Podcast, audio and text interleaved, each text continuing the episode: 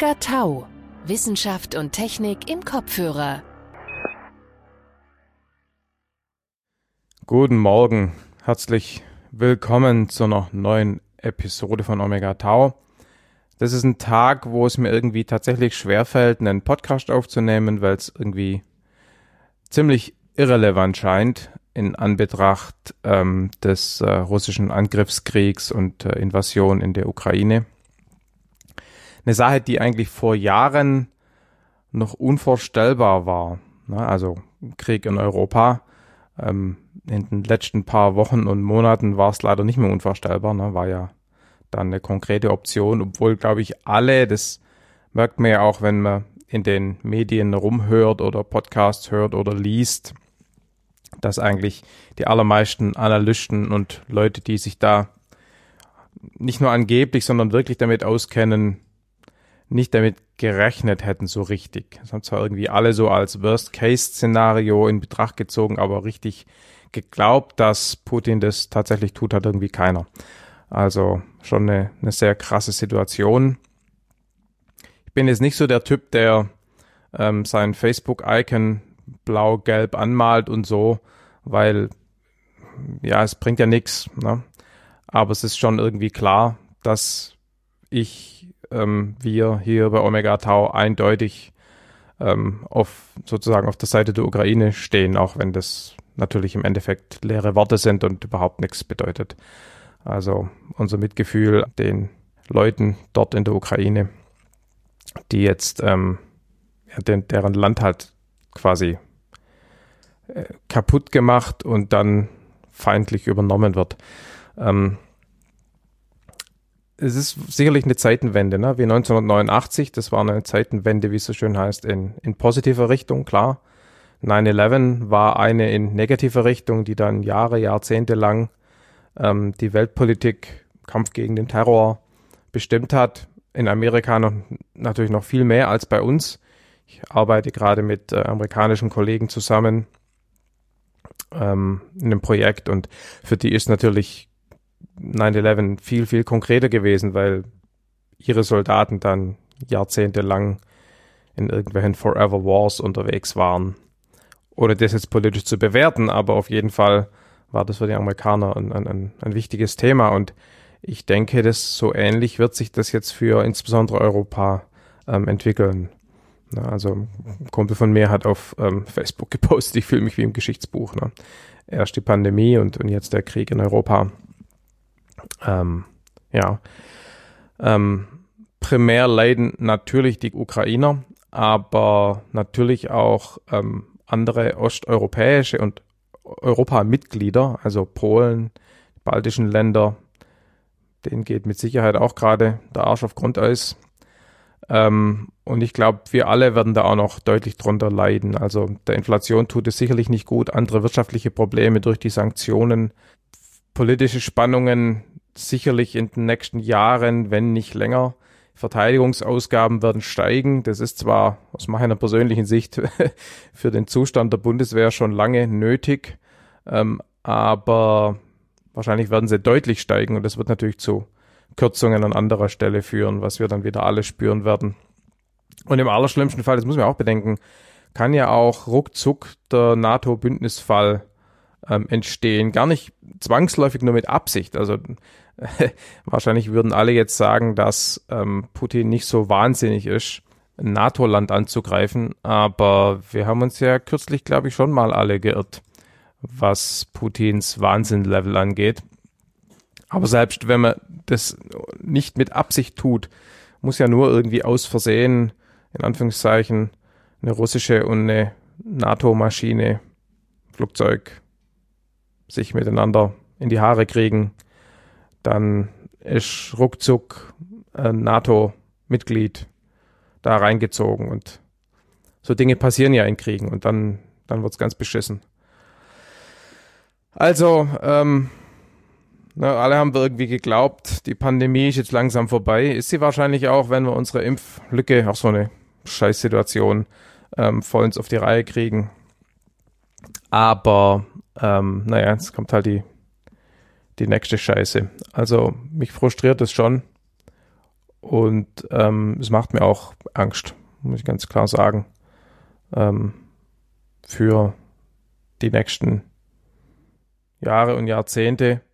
Also eine globale Welt, die friedlich zusammenlebt, demokratisch. Gut, das zeichnet sich schon jahrelang ab, dass das nicht in die Richtung ohne weiteres gehen wird, aber das heute ist ja, oder die, was dieser Tage in Russland bzw. Ukraine passiert, ist ein deutliches Zeichen, dass Russland keinen Bock hat, damit zu spielen. Und ähm, mit China sieht es ja auch nicht so geil aus, was so die politische Situation, den Willen zur Kooperation mit, sage ich mal, dem Rest der Welt angeht. Keine guten Zeichen, auch nicht für den Kampf gegen Klimawandel. Ne? Das wird natürlich auch nicht einfacher in so einer Situation. Also, wie ich schon sagte, was für eine Scheiße. Ähm, nicht gut. Jo, ähm, wir haben trotzdem eine neue Episode hier. Ähm, es geht um die Modellierung in den Wirtschaftswissenschaften. Wir haben ja schon öfters ähm, Episoden gehabt, wo wir über Modellierung, mathematische Modelle geredet haben ähm, und haben das aber nie wirklich getan für die Ökonomie, für die Makroökonomie und ähm, das wollte ich hier mal nachholen, denn was ja die Ökonomie, die Wirtschaftswissenschaften von Anführungszeichen echten Naturwissenschaften unterscheiden oder überhaupt von Naturwissenschaften ist ja keine Naturwissenschaft, würden ja nicht behaupten, ne? ähm, ist, dass es eben keine wirklichen Naturgesetze gibt. Es gibt viel mehr Ermessensspielraum und damit ist es natürlich viel, viel schwieriger, ähm, ein Modell zu definieren, was ähm, auch irgendwie sinnvolle Aussagekraft hat und richtige Vorhersagen macht. Und da habe ich mich unterhalten mit Oliver Holtemöller, Prof am Leibniz-Institut für Wirtschaftsforschung in Halle. Und äh, ja, hört euch an, spannende Sache. Sorry, dass ich es gerade nicht so enthusiastisch einführen kann, wie sonst vielleicht. Da ist heute einfach die, die falsche Gesamtgemütslage. Macht's gut. Ja, mein Name ist Oliver Holtemöller. Ich bin äh, Professor für Volkswirtschaftslehre an der Martin-Luther-Universität Halle-Wittenberg und ich leite die Abteilung Makroökonomik am Leibniz-Institut für Wirtschaftsforschung Halle. Ich beschäftige mich mit Makroökonomik, also mit der Frage, wie sich Volkswirtschaften insgesamt entwickeln und welche wirtschaftspolitischen Einflussmöglichkeiten es auf die gesamtwirtschaftliche Entwicklung gibt. Genau. Und dabei sind Modelle äh, wahrscheinlich ein wesentlicher Baustein oder ein wesentliches Werkzeug, mit dem man da arbeitet, oder?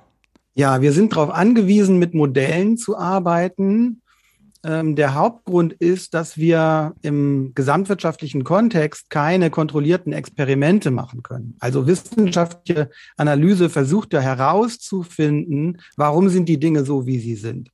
Und ein, ein Mittel, eine Möglichkeit dafür sind kontrollierte Experimente. Man verändert nur eine Sache, ne, ein Input und schaut, wie ändert sich der Output. Ja. Und das können wir in gesamtwirtschaftlichen Fragen nicht. Wir können nicht in einer Volkswirtschaft nur den Leitzins durch die Zentralbank ändern und alles andere konstant halten oder nur den Steuersatz für Einkommen oder für Kapitalerträge oder für was auch immer ändern und alles andere konstant halten und dann lernen, mhm was ähm, passiert im Ergebnis, wenn ich diese eine Variable ändere. In der Realität passieren hunderttausend Dinge gleichzeitig und wir brauchen Modelle als Labor, in dem wir dann alles andere, was uns gerade nicht interessiert, konstant halten können.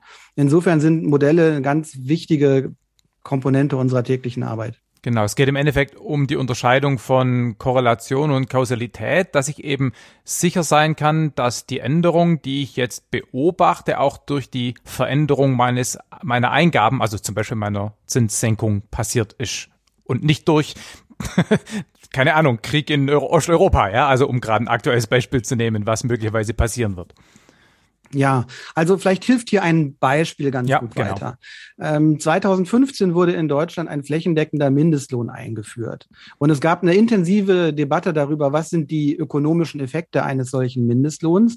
Und diese Einführung fand in einer Aufschwungphase statt. Mhm. Der deutschen Wirtschaft ging es gut und trendmäßig ist die Beschäftigung gestiegen.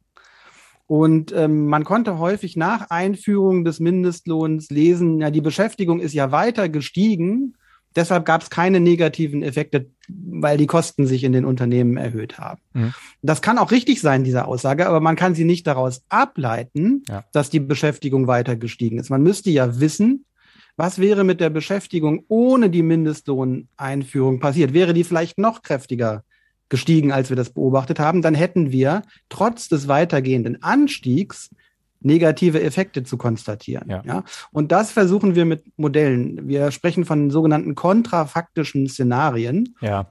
Wir versuchen also eine Welt zu basteln, ja, wie sie sein könnte, ohne dass eine bestimmte Maßnahme stattgefunden hat. Und dann können wir diese beiden Welten, eine hypothetische Welt mit und eine reale ohne oder umgekehrt miteinander vergleichen. Ja.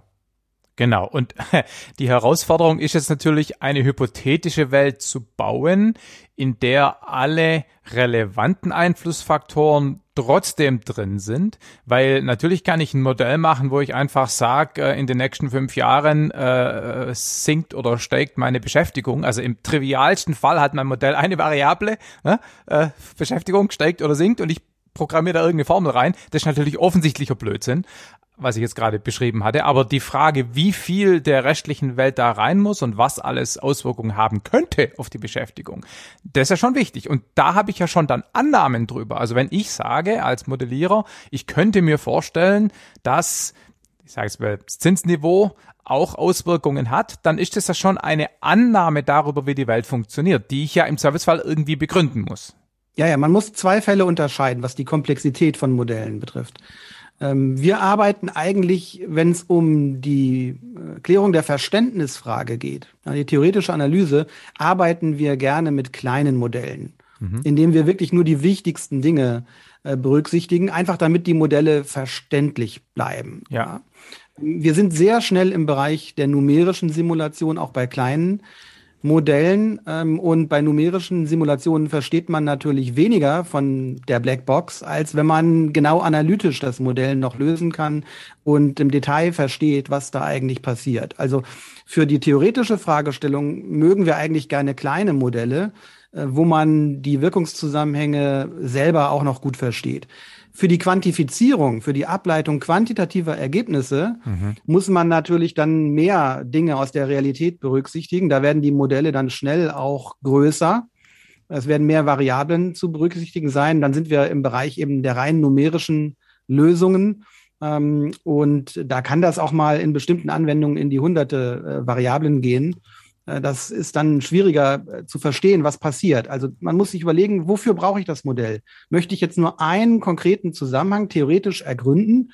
Dann nimmt man ein kleines Modell, weil man es gut verstehen kann. Möchte man quantitative Ergebnisse haben, die auch sozusagen abgleichbar sind mit der Realität, ja. braucht man große Modelle und dann numerische Lösungen. Wollen wir das gerade mal an dem Beispiel, weil Sie es gerade erwähnt hatten, von dem Mindestlohn durchspielen? Also wenn man da jetzt so ein kleines, erklärendes, analytisches Modell versuchen würde zu definieren, welche Einflussfaktoren würde man da jetzt zum Beispiel einbauen? Na, das einfachste theoretische Modell äh, zur Analyse der Effekte eines Mindestlohns wäre ein Modell, das kann im einfachsten Fall aus zwei Gleichungen äh, basieren, Arbeitsangebot und Arbeitsnachfrage.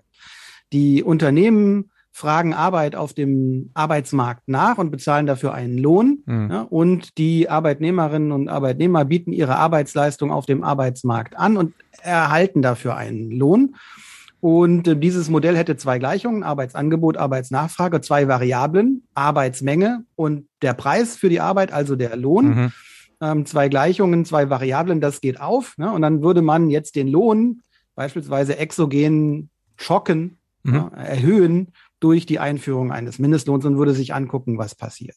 Das wäre das einfachste Modell. Mhm. Das Modell würde natürlich nicht jetzt berücksichtigen, weil es so einfach ist, welche Effekte hat der Mindestlohn auf das Produktivitätsniveau der Beschäftigten. Mhm. Ja, äh, wenn Lohn zum Beispiel eine motivierende Komponente hat, dann mhm. könnte es ja sein, dass ich bei einem höheren Lohn bereit bin, mich mehr anzustrengen bei meiner ja. Arbeit. Das könnte also ähm, ein positiver Produktivitätseffekt und, sein. Und damit quasi die Produktivität im Idealfall um den gleichen Faktor steigt oder vielleicht sogar mehr, als es die Kosten nahelegen. Und damit wäre der Effekt quasi, also der negative Effekt des Mindestlohns, den man prognostizieren könnte, der wäre damit ausgeglichen.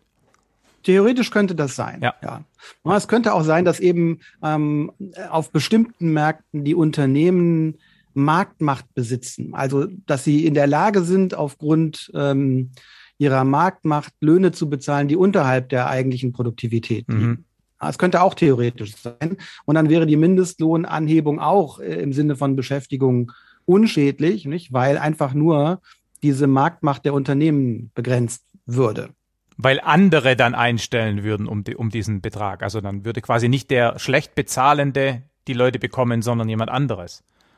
Naja, dann würde das in die Gewinne der Unternehmen gehen. Ach so. Ja. Mhm. Und ähm, das wäre dann sozusagen erwünscht. Da würde man konstatieren, man hätte zuvor ja, ungerechtfertigt hohe Gewinne äh, gehabt ja. der Unternehmen, dass sie die Produktivität ihrer Beschäftigten abschöpfen, ja, ohne sie angemessen zu entlohnen.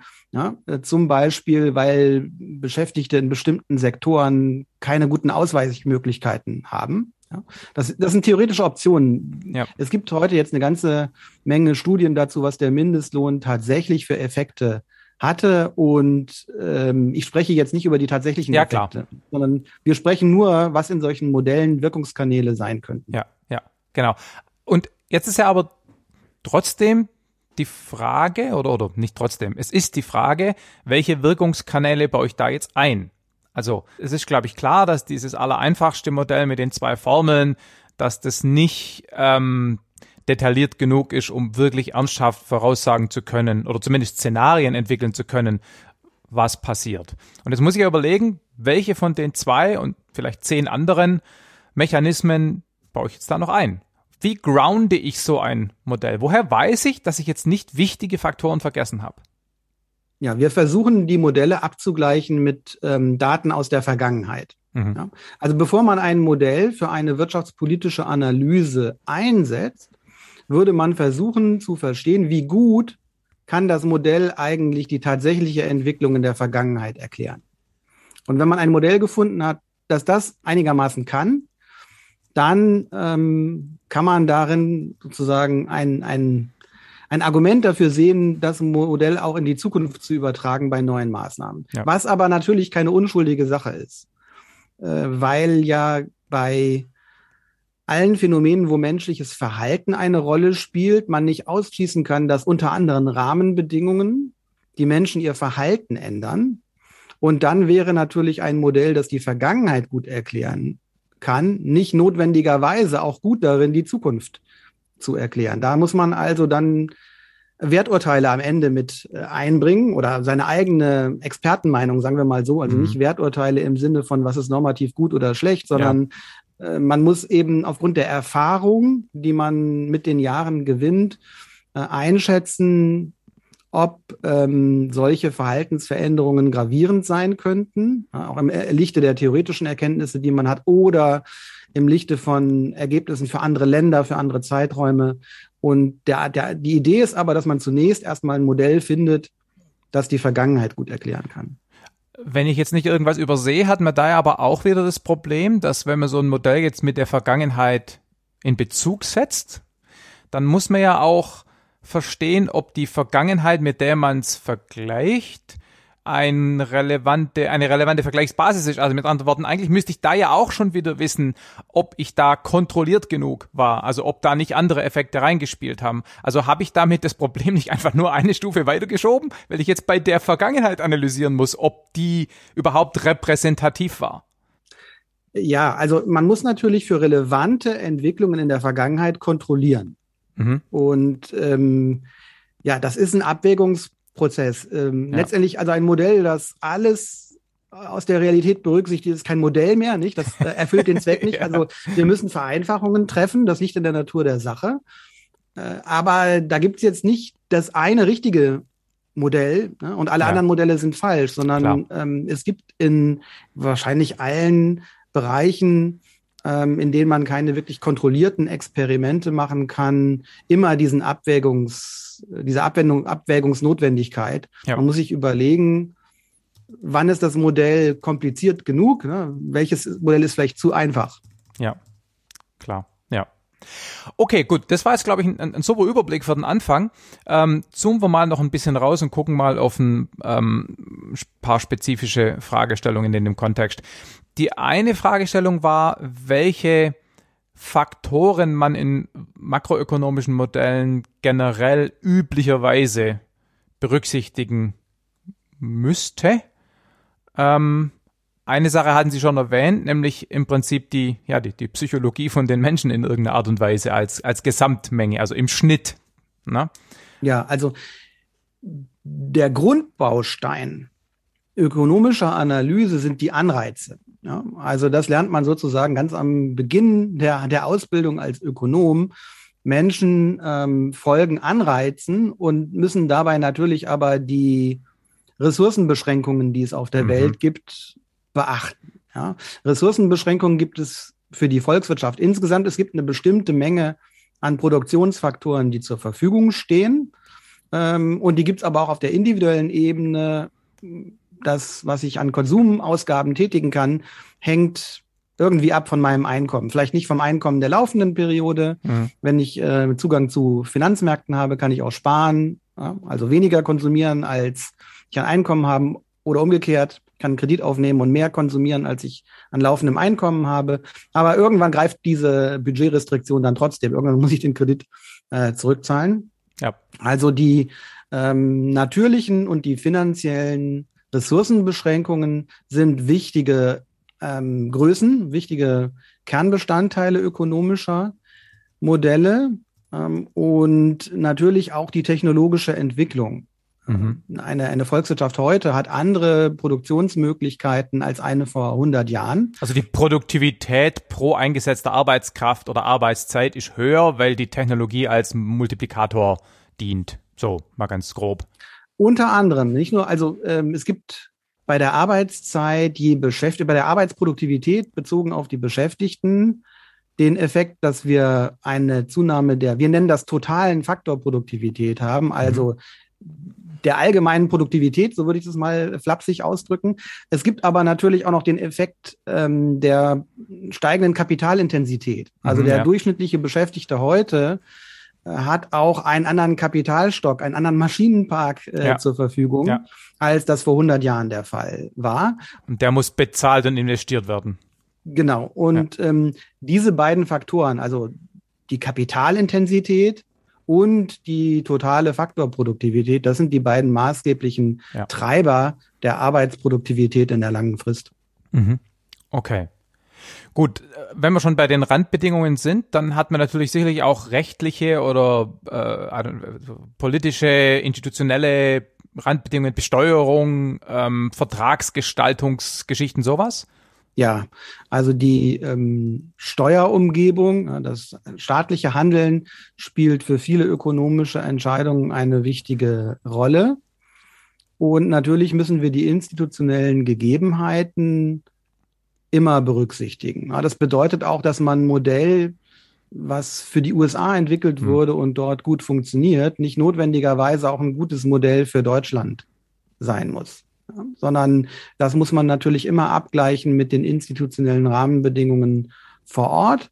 Dazu zählt die Besteuerung, dazu zählen aber auch also so implizite äh, Dinge, die nicht unbedingt in Gesetzen geregelt sein müssen. Ja, zum Beispiel sehen wir, dass die Arbeitszeit in den USA länger ist als in Deutschland. Mhm. Ja, und das hängt nicht nur mit Gesetzen zusammen oder mit staatlichen Regeln, sondern das hat wahrscheinlich auch was mit den Präferenzen der Menschen zu tun. Wie hoch gewichte ich Freizeit in meiner Präferenzordnung? Und da gibt es eben internationale Unterschiede, mhm. was wir nennen das halt die Präferenzordnung der Menschen mhm. betrifft. Und diese unterschiedlichen Präferenzen sind auch zu berücksichtigen, ja. Mhm. Und, und was da vielleicht in dem konkreten Fall vielleicht auch reinspielt, ist, dass ja in Amerika Leute schneller wieder entlassen, aber eben auch einfacher wieder eingestellt werden können. Das hat natürlich einerseits eine Konsequenz für die sozusagen Ressourcenflexibilität, aber es führt vielleicht auch dazu, dass die Leute sich äh, mehr Angst haben, dass sie gefeuert werden und deshalb vielleicht äh, sich zeitlich mehr reinhängen. Ne? Also das könnte ja auch ein Faktor sein, weiß ich nicht. Ja, da gibt es positive und negative ähm, Effekte. Natürlich hat auch eine längere Bindung an einen Arbeitgeber mhm. äh, positive Effekte auf die eigene ja. Produktivität. Also ja. das hängt, glaube ich, sehr stark davon ab, was für eine Art von Tätigkeit mhm. ähm, es ist. Ja? Das stimmt, ja. Und äh, das sind einfach unterschiedliche auch Gesellschaftsmodelle. Ich glaube nicht, dass man mhm so einfach die Frage beantworten könnte, angenommen, ja, wir hätten das amerikanische Kündigungsschutzrecht in Deutschland. Ja, ja, so. klar. Ähm, ne, also wir sind eine andere Gesellschaft und viele Dinge funktionieren anders und man kann nicht einfach einen Faktor ja. aus den USA rausschneiden ja. und in das deutsche Modell einbauen. Ja. Ähm, da würde wahrscheinlich eine falsche Vorhersage bei rauskommen. Und es ist ja auch praktisch gar nicht möglich. Also es wird nie passieren in der Form. Also es ist politisch, gesellschaftlich unvorstellbar. Und schon ja. allein deshalb wäre, selbst wenn man sie Modell annimmt, wäre es ja nutzlos. Passiert eh nicht. Na gut, das kommt öfter vor. Nicht, dass wir Sachen durchrechnen, die politisch nicht relevant sind. Deshalb ist man äh. trotzdem vielleicht daran interessiert zu verstehen, wie es funktioniert. Okay, aber man muss ja, wenn man das nicht nur zum reinen Erkenntnisgewinn macht, sondern vielleicht möglich, kommen wir gleich nochmal drauf, vielleicht als Vorschlag für politische Entscheidungen, dann muss man ja schon berücksichtigen, ob es überhaupt denkbar ist, dass man sowas einführt. Ich meine, klar, natürlich sind Vorschläge die man aufgrund von einem Modell Simulation macht, vielleicht äh, immer dazu da, auch die Leute aus ihrem Komfortbereich und den möglichen Entscheidungen herauszubewegen. Aber trotzdem, also wenn, wenn, wenn, wenn Sie jetzt sagen, wir, wir lösen die wirtschaftlichen Probleme, indem wir auf 50 Stunden Arbeitszeit pro Woche gehen, können Sie lang vorschlagen, wird nie im Leben passieren. Ja, so ist es im Prinzip bei der Rente nicht. Also Ökonomen schlagen mhm. oft vor, dass das Renteneintrittsalter vielleicht an die Lebenserwartung angepasst werden sollte. Ja nicht? und aus dem politischen Raum kommt, äh, das wird auf keinen Fall passieren. Ja. Also solche, solche Fälle gibt es natürlich.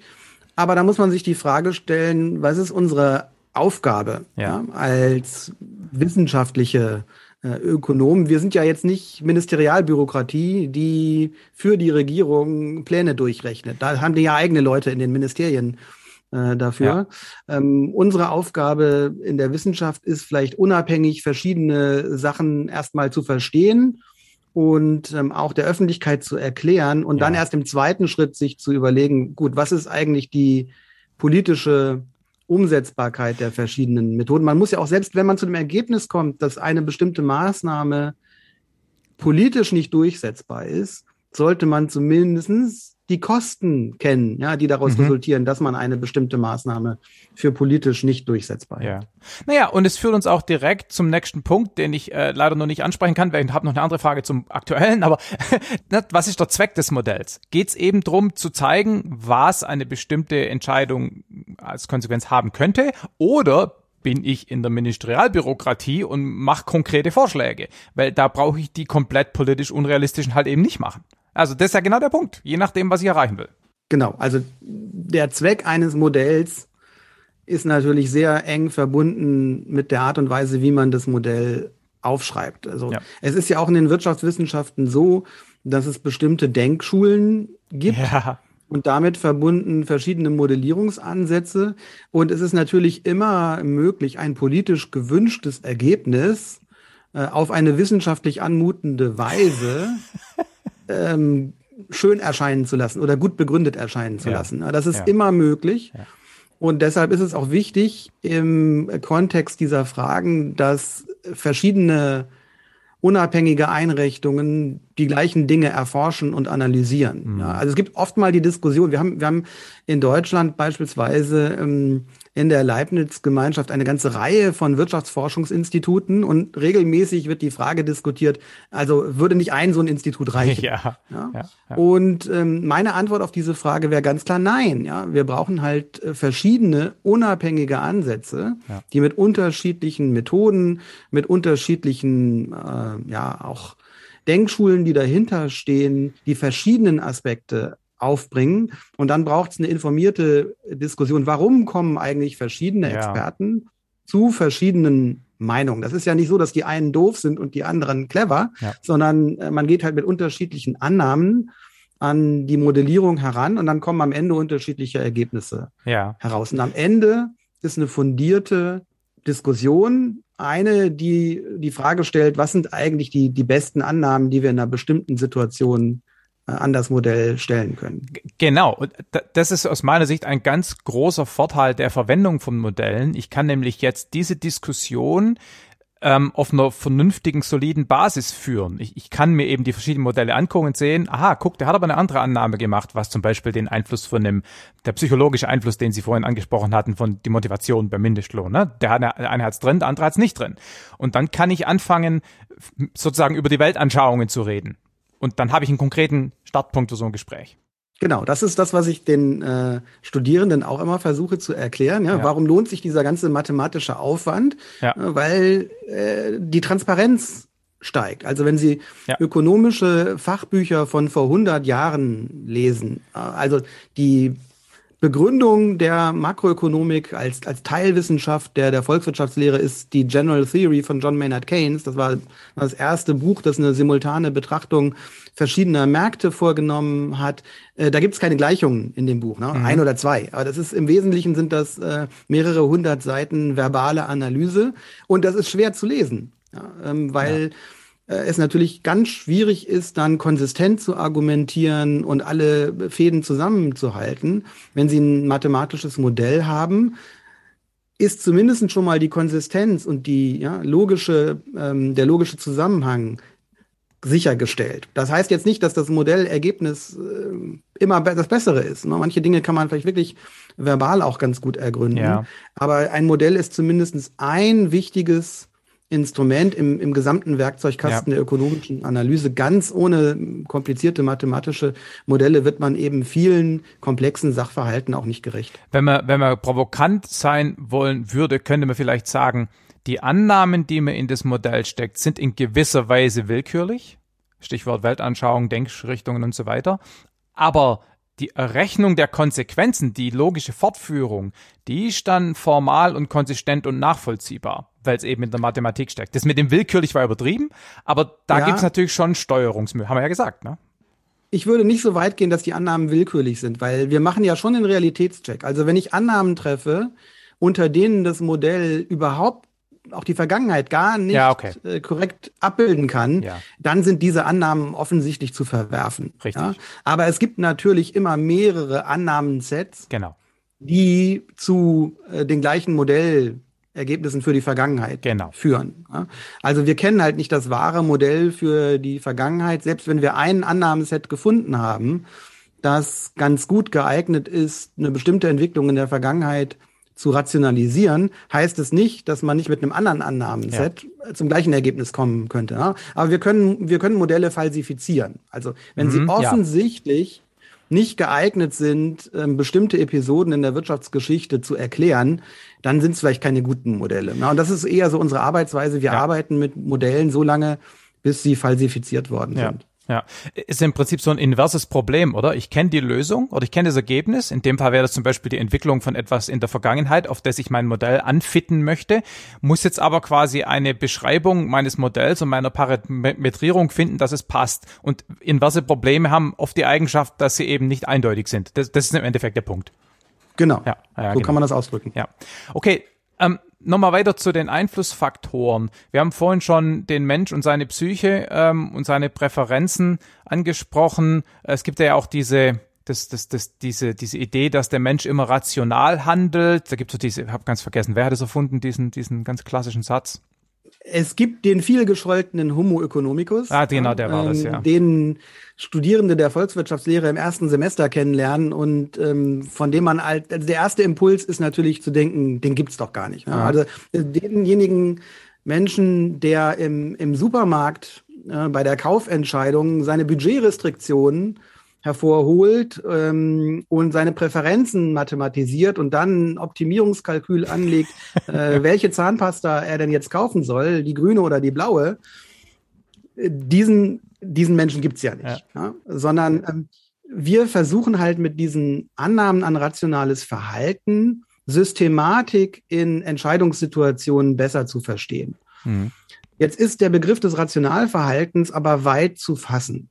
Ja? Ähm, Rationalverhalten ist nicht immer nur ähm, sozusagen monetär auch begründet, ja. sondern wir, wir gehen davon aus, dass Menschen eine Präferenzordnung besitzen. Ja. Also es gibt mhm. Menschen, die mögen mhm. ähm, blaue Socken lieber als grüne und es gibt welche, die mögen grüne lieber als blaue. Ja. So. Und das, ähm, das Einzige, was wir jetzt annehmen, ist sozusagen, dass dieses Verhalten ja, konsistent dann gehandhabt wird. Ja. Was auch nicht immer stimmen muss. Aber es, es, es muss nicht so sein, ähm, dass sozusagen alles dann ein rein monetäres Kalkül hat, sondern es gibt eben auch Präferenzen, die nicht monetärer Natur sind. Zum Beispiel über Freizeit, ja. ähm, zum Beispiel über den Zustand der Umwelt. Nicht? Wir würden ja heute mhm ähm, zum Beispiel was Umweltverschmutzung betrifft, auch zu anderen Ergebnissen kommen, als man das vielleicht in den 1970er Jahren in der Modellierung hatte, wo solche Dinge im Wesentlichen gar keine Rolle gespielt haben. Ne? Also erst im, im Laufe der 1970er Jahre sind Modelle entwickelt worden in der Ökonomie, die überhaupt Umweltbelange mit berücksichtigen. Und das hängt zusammen mit den sich verändernden Präferenzen der Menschen im Zeitablauf. Ja.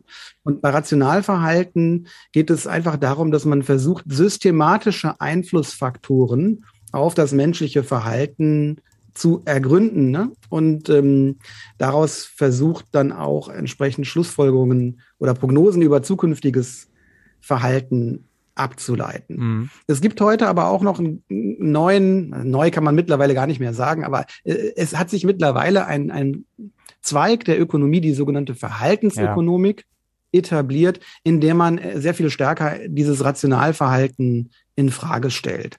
Und man kann in, in verschiedenen Kontexten zeigen, in ähm, Experimenten, das geht in der, in der Verhaltensökonomik, geht das manchmal, dass man im Labor mit Menschen tatsächlich bestimmte Verhaltensexperimente macht. Nicht? Man kann schon zeigen, dass Individuen sich nicht immer ähm, nach einem ökonomischen Rationalitätskonzept verhalten. Ja.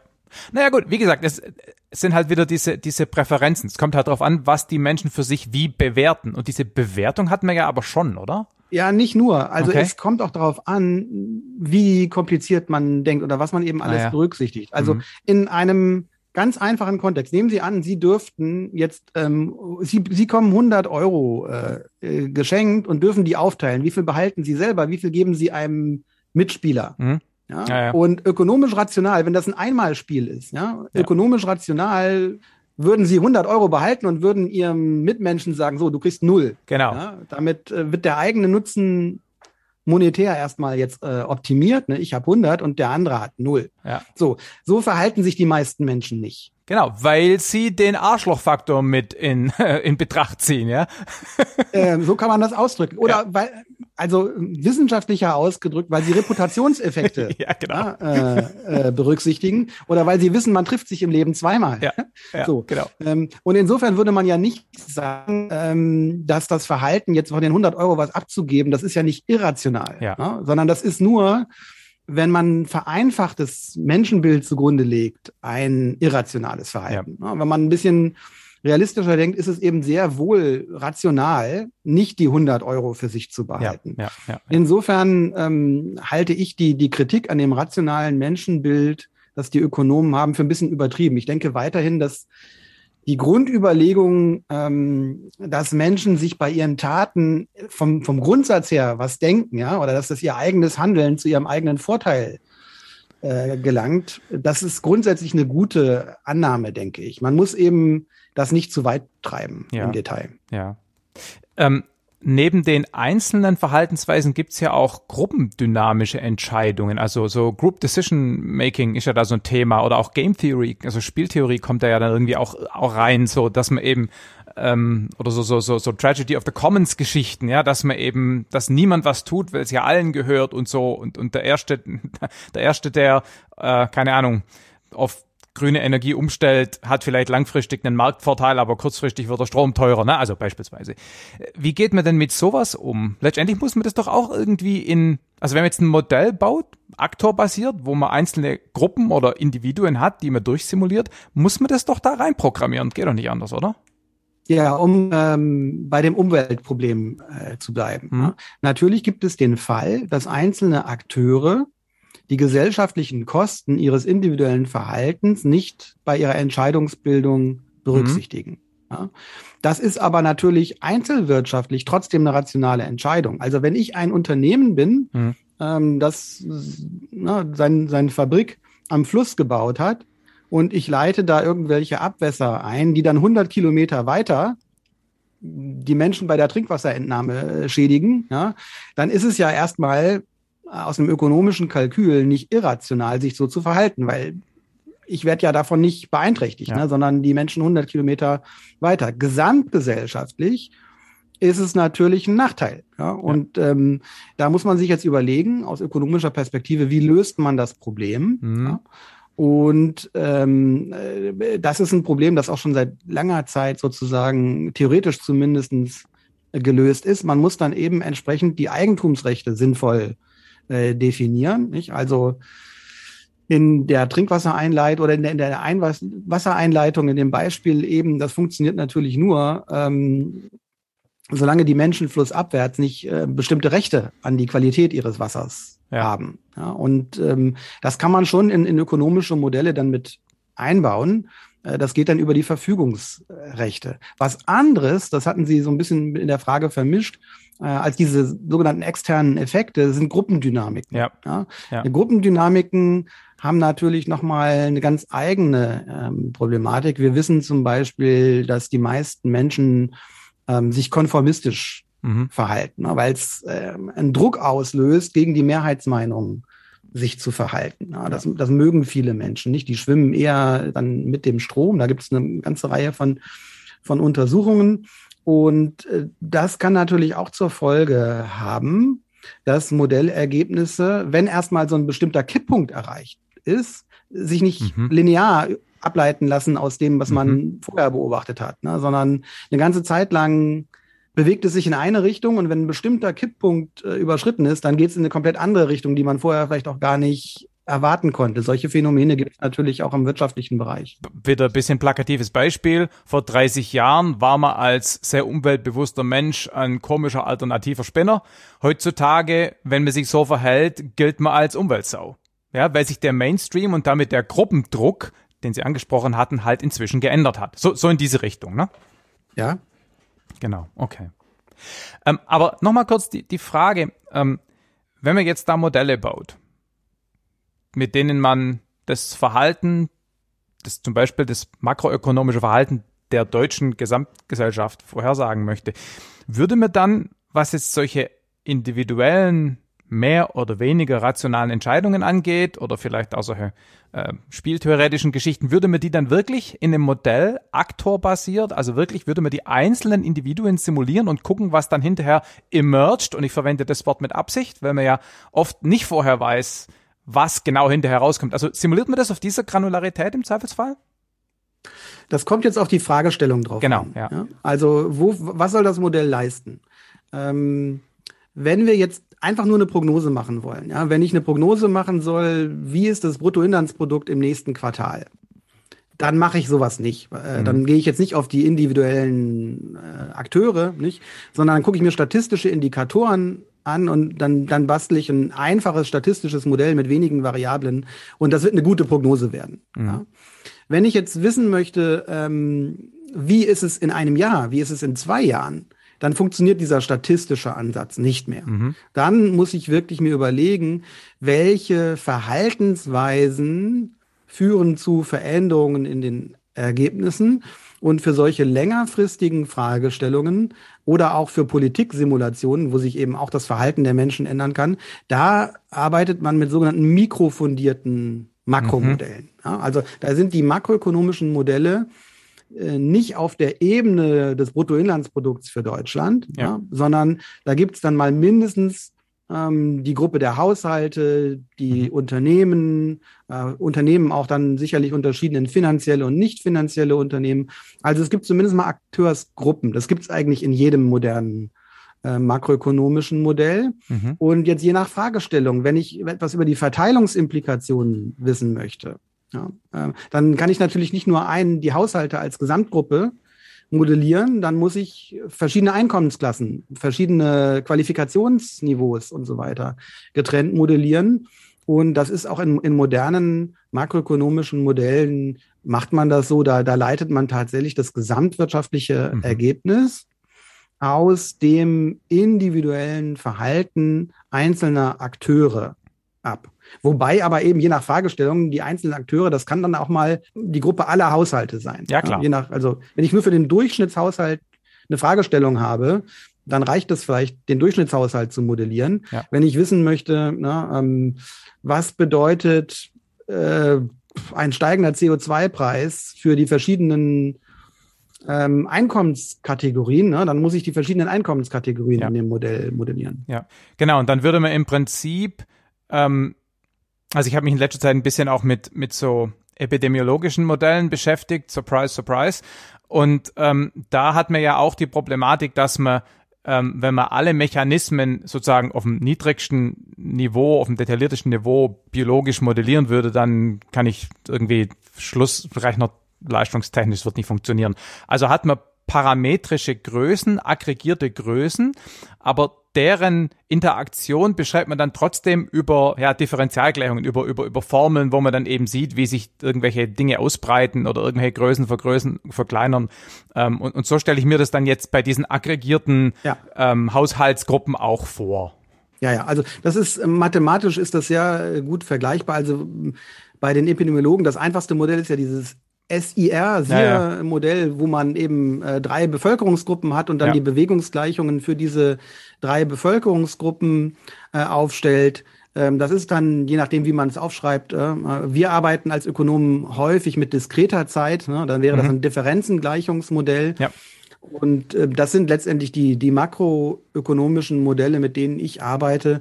Das sind Differenzengleichungssysteme, Ja, ja. die ähm, also auf der einen Seite die Veränderung bestimmter Größen im Zeitablauf darstellen. Ja, meistens gibt es halt ähm, da Pfadabhängigkeiten, die Perioden hängen miteinander zusammen. Ja, und dann gibt es eben die Einflussmöglichkeiten, die Steuerungsvariablen, die, die exogenen Variablen, die die Menschen in der Politik vielleicht ähm, nach ihren Vorstellungen setzen können. Ja, Ja. Dann können wir gucken in dem Modell, wenn ich den exogenen, die exogene Variable x ja, von 1 auf 2 setze, was passiert Ja. mit den endogenen Gleichungen im Modell? Ja, genau. Und bei diesem Ansatz, nur ums, das ist nicht als Kritik gemeint, aber da lässt man natürlich die, also man nimmt die Politikvorgabe als Gott gegeben hin und es gibt keine Rückkopplungen oder andere Effekte, die dann vielleicht wieder auf diese Politikvorgabe zurückwirken. Nein, nein, natürlich nicht. Also Ah. die, äh, die wichtigsten wirtschaftspolitischen Akteure sind natürlich Bestandteil solcher Aha. Modelle. Okay, dann habe ich Sie missverstanden, weil Sie exogen sagten. Also beispielsweise die Zentralbank. Ja? Die Zentralbank ähm, kann Geldpolitik machen. Mhm. Ja? Das wichtigste Instrument ist in normalen Zeiten für die Zentralbank ähm, der Leitzins. Ja. Ja? Mit dem Leitzins beeinflusst die Zentralbank dann wiederum ja, das Geschäft mit den Geschäftsbanken und so weiter. Ähm, aber natürlich ist der Leitzins keine rein exogene Variable und auch das Verhalten der Zentralbanken ist nicht exogen. Die Zentralbanken machen ja keine erratische Geldpolitik, ja, Mhm. sondern äh, so ein normales makroökonomisches Modell hätte eine geldpolitische Reaktionsfunktion. Okay. Ähm, und diese geldpolitische Reaktionsfunktion modelliert, wie sich die Zentralbank in normalen Zeiten verhält. Ja, da haben wir also den Zinssatz auf der linken Seite der Gleichung und auf der rechten Seite beispielsweise den Auslastungsgrad der Volkswirtschaft. Mhm. Wenn der Auslastungsgrad äh, steigt, sich Inflationsdruck aufbaut, dann erhöht die Zentralbank vielleicht die Zinsen. Das wäre sozusagen die geldpolitische Reaktionsfunktion. Und diese Gleichung hat dann jetzt noch einen Störterm. Mhm. Und die geldpolitische Maßnahme, die würde in diesem Störterm modelliert werden. Da schaltet die endogene ähm, Reaktion der Geldpolitik auf das, was in der Volkswirtschaft passiert, nicht komplett aus. Mhm. Okay, okay. Ähm, Sie hatten vor einer Weile äh, gesagt, dass ähm, viele der ja, Mechanismen, die man in so ein Modell einbaut, natürlich was mit, äh, Sie haben es als Denkschulen bezeichnet oder Weltansichten oder, oder könnt, man könnte es vielleicht auch als Vorurteile bezeichnen, ähm, je nachdem, wie positiv man den Begriff belegen möchte, dass man, dass man die ja irgendwie reinsteckt ähm, oder zugrunde legt. Ähm, das ist ja eigentlich bei allen Modellen so, dass man die Mechanismen da rein programmiert. Nichtsdestotrotz in der Physik oder in den Naturwissenschaften gibt's halt bestimmte, ja, etablierte Theorien, die, wenn ich denen in meinen Annahmen widerspreche, dann habe ich mich äh, ins Ausgeschossen, also sowas wie Energiehaltungssatz. Gibt's derartig unumstrittene wirtschaftliche Naturgesetze in der Makroökonomie auch? Oder ist da alles letztendlich durch Komplexität und Weltanschauung überschattet? Also wenn Sie so eine 0-1-Frage stellen, ja, Klar, würde ich immer. sagen, ähm, also wahr und falsch gibt es bei uns nicht. Ja. Mhm. Zumindest nicht zeitunabhängig. Mhm. Also die, die Newtonschen Gravitationsgesetze, die gelten ja zeitunabhängig, ja. obwohl, naja, also ich will mich hier nicht, was die Physik äh, betrifft, so weit aus dem Fenster ja, äh, lehnen, aber wir lassen den Urknall mal außen vor. ähm, sag mal, von Zeit und Raum unabhängige Naturgesetze für ökonomisches Verhalten, die gibt's nicht. Mhm. Ja. In, insofern ähm, ist es natürlich, wenn Sie es als 0-1-Frage stellen, wirklich schwer zu beantworten. Okay. Aber denken wir mal in Graustufen. Ja. Nicht? Ähm, es gibt sicherlich äh, einen Kern von im Mainstream im Wesentlichen akzeptierten Gesetzmäßigkeiten oder sagen wir mal empirischen Regelmäßigkeiten, die von 90 Prozent der ja, Fachwissenschaftlerinnen und Fachwissenschaftler akzeptiert würden. Mhm. Wahrscheinlich nicht von 100 Prozent. Also da muss man wahrscheinlich sehr lange suchen, äh, um entsprechendes zu finden. Aber es gibt so einen Kern, der von vielen akzeptiert äh, würde.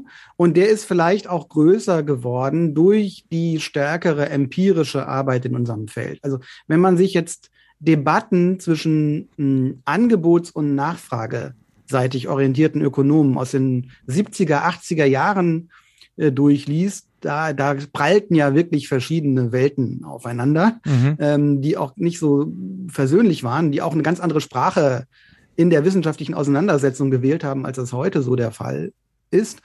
Und heute ist es doch eher ähm, eine Frage der, wie stark ist der eine oder der andere Effekt. Effekt ja. Und es geht dann mehr um die quantitative Bedeutung der verschiedenen Mechanismen und es gibt eine größere Schnittmenge äh, zwischen den ähm, verschiedenen, ähm, sagen wir ruhig weiter, Denkschulen. Also ja. es gibt natürlich weiterhin noch Denkschulen in dem Sinne, dass es sicherlich Ökonomen gibt, die tendenziell äh, ein größeres Vertrauen in na, die Handlungsfähigkeit und das sinnhafte Handeln des Staates haben. Und es gibt sicherlich welche, die tendenziell eher ähm, an die Vorteilhaftigkeit der dezentralen Marktlösungen mhm. glauben. Ja?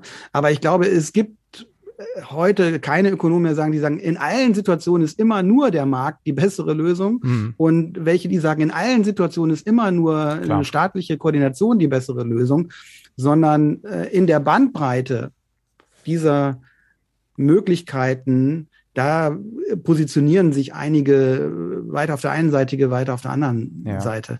Aber durch, durch die stärkere empirische Forschung, also empirische Forschung ist sehr viel wichtiger geworden in den letzten 20, 30 Jahren, datenorientiert, ja, ja sind bestimmte Positionen auch einfach nicht mehr haltbar. Ja. Ein Thema, wo mir das gerade immer wieder als immer noch relativ unversöhnlich ähm, scheint, äh, sind Staatsschulden und Modern Monetary Theory. Da, da habe ich so den Eindruck, das ist so ein bisschen die heutige äh, religiöse Kampffront, wo es wo es vielleicht doch ein bisschen schwarz-weiß ist, was die was die Denkschulen angeht, oder täusche ich mich da? Ja, also wenn es darum geht, ähm, wie Staatsschulden zu bewerten sind, dann gibt es da sicherlich noch eine ganz große äh, Bandbreite. Ja.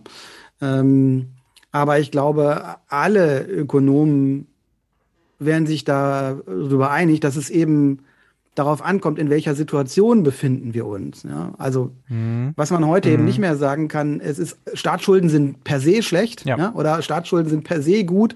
Das würde keiner sagen, sondern man würde sagen, man muss sich jetzt angucken, was ist die spezifische Situation, von der wir reden. Und was ist auch der Maßstab? Was soll mit, mit der Maßnahme erreicht werden? Ja. Das muss man eben wissen. Und das konkret zu formulieren, ist eben auch ganz wichtig für, für das Verständnis dieser Debatte. Ja. Ich meine, da hat man ja dann, um, um da noch ganz kurz was dazu zu sagen, weil es mir da so krass aufgefallen ist, ähm, man hat ja dann so diese Diskussion, dass Staatsschulden für Zukunftsinvestitionen gut sind und für Konsum nicht so gut. Ja, aber dann, dann beginnt natürlich der Streit um, was ist eine äh, Investition. Ne? Der Klassiker ist die Brücke und die Straße und, ne, und so. Aber es gibt dann halt Leute, die sagen, na ja, Bildung ist auch eine Investition. Stimmt ja auch irgendwie, aber letztendlich ist man dann wieder bei so einer Begriffsdefinitionsdebatte. Ja? Also man hat das bei den, bei den amerikanischen äh, äh, äh hier, ähm, vergessen wie es heißt, also diese Corona-Kompensationsförderprogramme war das eine riesige Diskussion. Ja, das ist ja der Hintergrund auch ähm, der deutschen Schuldenbremse. Nicht? Wir hatten ja. ähm, bis 2009 in der ähm, Finanzverfassung der Bundesrepublik Deutschland die, die alte Schuldenregel, ne, die abstellte auf die Investitionen. Und da war es so, dass die Nettokreditaufnahme des Staates die Investitionen nicht übersteigen sollte. Und äh, das bedeutet natürlich, dass man andauernd darüber diskutieren musste, was ist eine Investition und was nicht. Äh, und diese Diskussion kann man natürlich gar nicht sinnvoll genau. führen. Ja. Also äh, natürlich ist das Gehalt für äh, Lehrerinnen und Lehrer an der Schule eine Bildungsinvestition. Ja. Mhm. Im Staatshaushalt ist es aber Konsum mhm. in der amtlichen Statistik. Mhm. mhm. Da kommt man in Abgrenzungsprobleme rein, die man also aus meiner Perspektive niemals wird sinnvoll lösen können. Mhm. Und ich denke, das war auch die Idee hinter der Schuldenbremse, wie wir sie jetzt haben dass man sagt, okay, das interessiert uns jetzt gar nicht, wofür das Geld ausgegeben wird. Ne? Äh, am Ende muss es ein ausgeglichener Haushalt sein, mhm. im Durchschnitt, so, mhm. konjunkturbereinigt. Ja. Das war ähm, die Idee, glaube ich, bei, bei, bei der Schuldenbremse. Diese statistischen Probleme sind, denke ich, unüberwindbar. Mhm.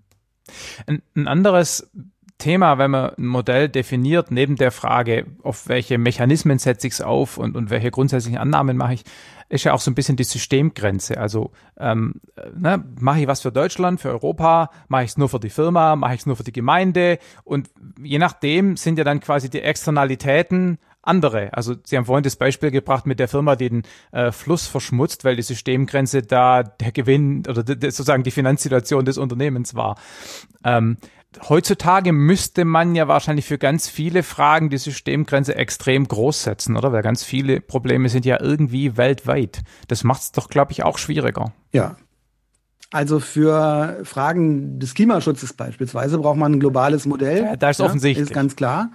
Ähm, und selbst wenn man sich nur mit der Entwicklung, sagen wir, in Deutschland beschäftigt, kann man natürlich auch nicht ein Modell nehmen, das nur Deutschland abbildet. Deutschland ist das, was wir Volkswirte eine kleine offene Volkswirtschaft nennen. ja. Das heißt, was in Deutschland ähm, äh, passiert, hat wenig Effekte auf, auf Weltmarktpreise, aber was auf den Weltmärkten passiert, hat große Einflüsse auf die Entwicklung in Deutschland. Mhm. Ähm, das heißt, selbst wenn ich jetzt ein Modell machen möchte, das, äh, sagen wir mal, die Effekte einer Mehrwertsteuersenkung auf die deutsche Volkswirtschaft abbildet, ja, mhm. dann werde ich zumindest mal das europäische Ausland damit drin haben müssen mhm. und unsere wichtigsten Export- und Importpartner, Importpartner weltweit, weil natürlich die außenwirtschaftlichen Geschehnisse die tatsächliche Entwicklung mit beeinflussen. Ja, und wenn ich lernen möchte, was ist denn jetzt der marginale Beitrag durch die Mehrwertsteuersenkung, mhm. kann ich eben diese Entwicklung nicht einfach vernachlässigen. Ja. Ja wo Sie gerade Klimaschutz angesprochen haben, gibt's auch, also gibt's immer, also Sie als Wirtschaftswissenschaftler, gibt's da Kooperationen mit zum Beispiel ähm, Klimawissenschaften, um solche interdisziplinären Modelle der Auswirkung von Klima Maßnahmen auf die Wirtschaft und dann natürlich wieder rückgekoppelt, ne? weil sonst kann ich einfach sagen, ich mache eine CO2-Abgabe und die nehme ich als externen Faktor in mein wirtschaftliches Modell rein. Das ist ja keine Integration der Modelle. Das ist ja nur ein mhm. externer Faktor, den man drauf prägt. Ja? Ich meine, wirklich ernsthafte Integration zwischen solchen Modellen. Gibt es sowas? Findet es was statt? Ja, also ähm, der Wegbegründer ähm, dieses Ansatzes war, war William Nordhaus, der in den 1970er Jahren das sogenannte DICE-Modell entwickelt hat. Das ist ein integriertes Modell für die äh, Betrachtung von Wirtschaftswachstum und CO2-Emissionen. Da gibt es einen mhm. sogenannten Carbon Cycle, der da mit eingebaut ist. Ne? Also wie die ähm, Treibhausgasemissionen äh, auf lange Frist dann die Temperatur beeinflussen und diese Modelle sind auch stetig weiterentwickelt worden. Es gibt mittlerweile ganze Institute, die an dieser Schnittstelle ähm, forschen, wo es also aus den verschiedenen Wissenschaftsbereichen Expertinnen und Experten gibt, die versuchen, das, das Wissen aus den verschiedenen Fachgebieten zusammenzuführen. Aber natürlich ist es so, dass wir als Ökonomen uns auch ganz gerne dann einfach dieser Kenntnisse äh, bedienen, ja, mhm. Äh, die es zum Beispiel in der Klimaforschung gibt. Also dazu muss man nicht unbedingt ähm, direkt miteinander kooperieren, nicht, sondern man kann auch die Literatur heranziehen und dann versuchen, die entsprechenden Effekte, die ökonomisch relevant sind, in die ökonomischen Modelle Klar. zu integrieren. Und, und beides findet heute in großem Stil statt.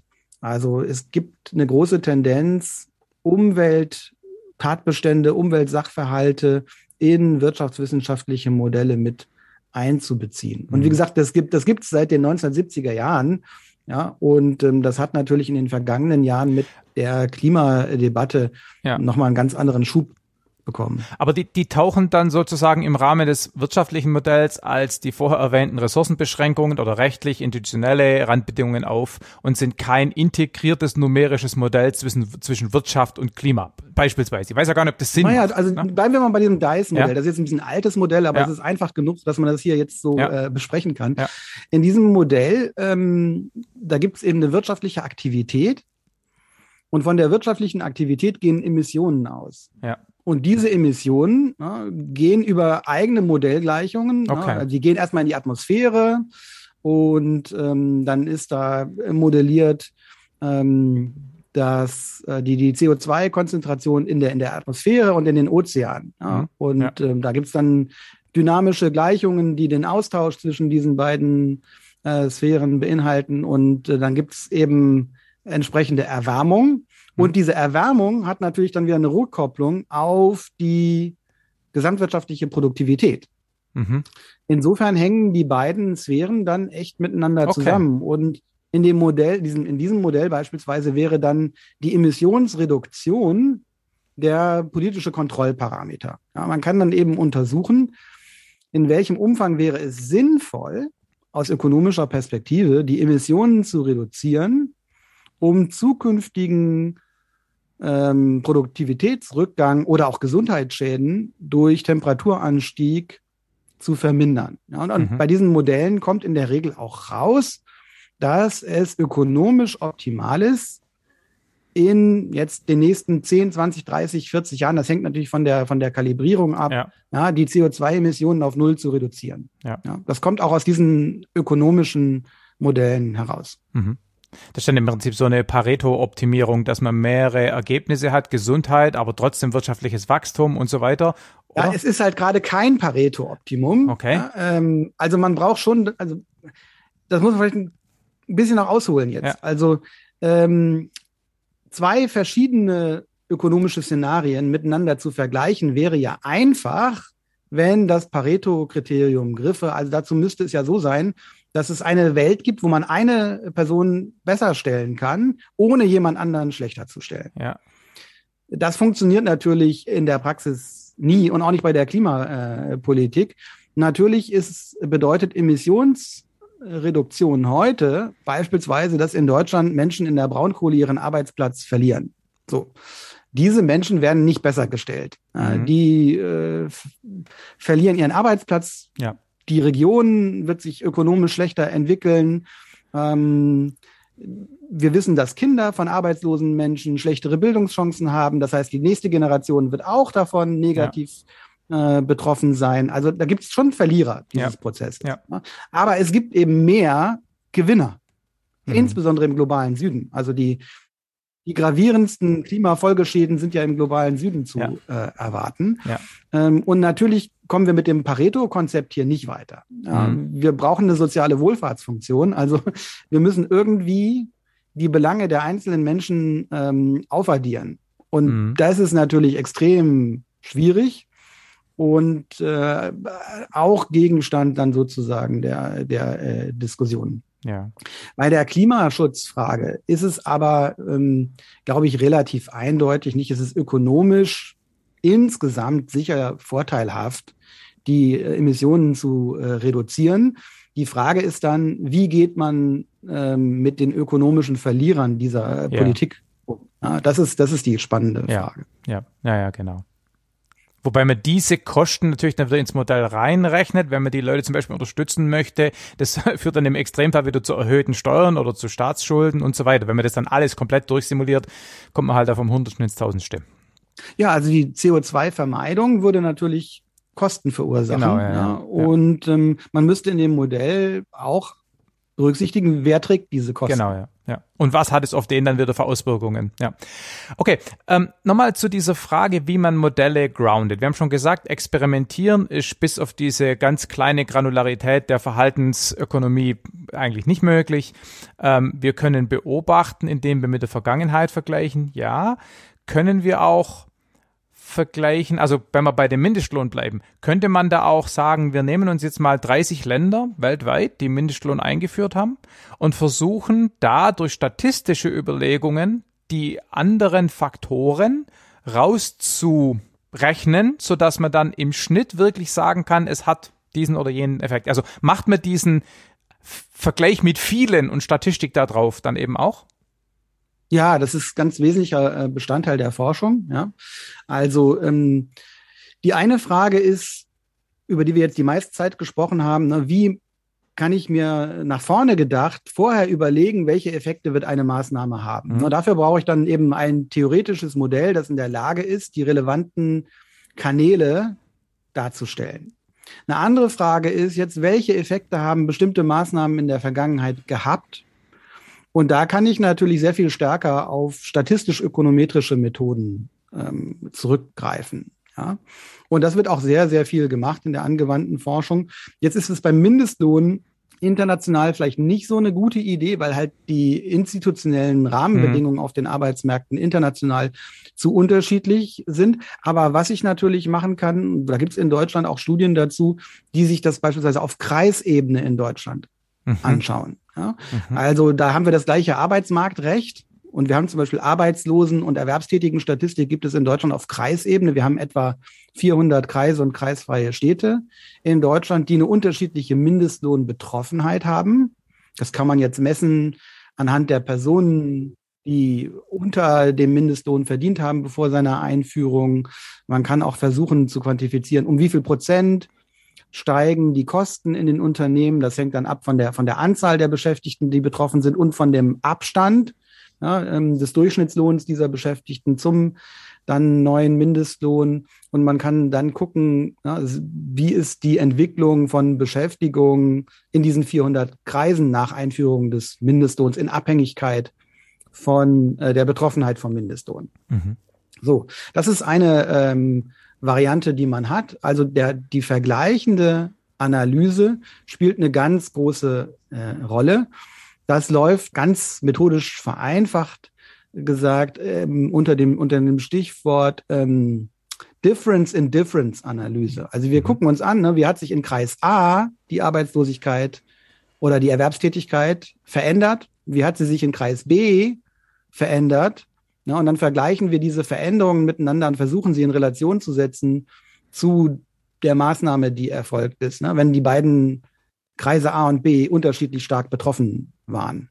Mhm. Ähm, das ist sozusagen eine, eine Vorgehensweise, die sehr weit verbreitet ist, die einen aber nicht davor äh, schützt, auch trotzdem noch über Korrelation und Kausalität nachzudenken.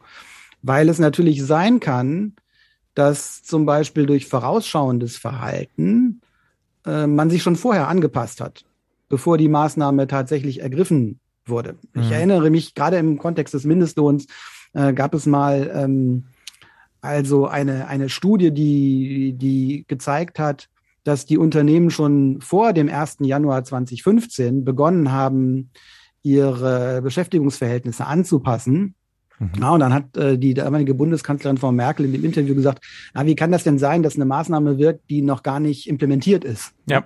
Ähm, aber bei Unternehmen, die natürlich in ihrem heutigen Verhandeln die Entwicklung in der, in der Zukunft berücksichtigen, ja, kann es natürlich sein, dass eine Maßnahme, die erst in der Zukunft stattfindet, schon heute das Verhalten beeinflusst. Wenn sie angekündigt Und dann ist. kommen sie mit dieser äh, Difference in Difference Methode natürlich auch schon wieder in Bedrängnis, weil dann vielleicht die Differenz, die sie finden wollen, hm. nicht nach Implementierung der Maßnahme in den Daten ist, sondern schon vorher. Ja. ja. Also da wird es dann technisch sehr schnell recht äh, anspruchsvoll. Ähm, das sind Konzepte, die äh, in Doktorandenprogrammen zum Beispiel intensiv gelehrt werden, ähm, sowohl im, im, makroökonomischen als auch im mikroökonomischen Kontext. Mit welchen statistischen Methoden mhm. kann man versuchen, kausale Evidenz zu äh, begründen? Da, da reicht eben der einfache Vergleich von Zahlen in der Regel nicht aus. Ja. Man hat es auch in der Epidemie, äh, in der Corona-Epidemie schön gesehen, ne, dass eben die äh, Reisetätigkeit von selber nachließ oder die Konsumtätigkeit, ähm, also ne, Kneipen und so, äh, bevor die Beschränkungen kamen, weil die wochenlange Diskussion darüber vorher und die einfach hohe Inzidenz und damit sozusagen der Angstfaktor der Leute schon gewirkt haben, bevor die Regelung eigentlich kam. Ja. Also in gewisser Weise ist da die Politik oft der eigentlichen Entwicklung hinterher äh, gerannt. Na? Ja, also in vielen Bereichen ist menschliches Verhalten vorausschauend. ja. ja. Ich habe so den Verdacht, dass das gerade, es ist eine äh, vielleicht politische Aussage, aber dass das auch gerade die Idee mit der mit der Impfpflichtdebatte ist. Also wir reden jetzt so lang drüber, ähm, dass die Leute sich äh, vorausschauend impfen lassen und wir dann nicht in die Verlegenheit kommen, als Politik wirklich eine Impfpflicht verhängen zu müssen. Aber wie gesagt, äh, nur nur ein Kommentar. Ähm, wir sollten mal noch ein bisschen über die verschiedenen Arten der Modelle reden. Wir haben gesagt, es gibt einfache analytische Modelle, wo ich ein paar Formeln habe, die mir den Zusammenhang nicht nur repräsentieren, sondern damit ja auch erklären. Ich kann mir die Formeln angucken, ich verstehe, was da mechanistisch passiert. Das ist klar, reicht für einfache Dinge. Dann haben wir gesagt, wir haben agentenbasierte Modelle, wo man einzelne Personen oder Personengruppen oder Organisationen repräsentiert. Ja, ich würde jetzt ähm, einen Zwischenschritt machen. Also ja. agentenbasierte Modellen, Modelle sind ja eine bestimmte technische Spezies. Ja ja, wo man tatsächlich einzelne Agenten und deren Verhaltensregeln äh, modelliert.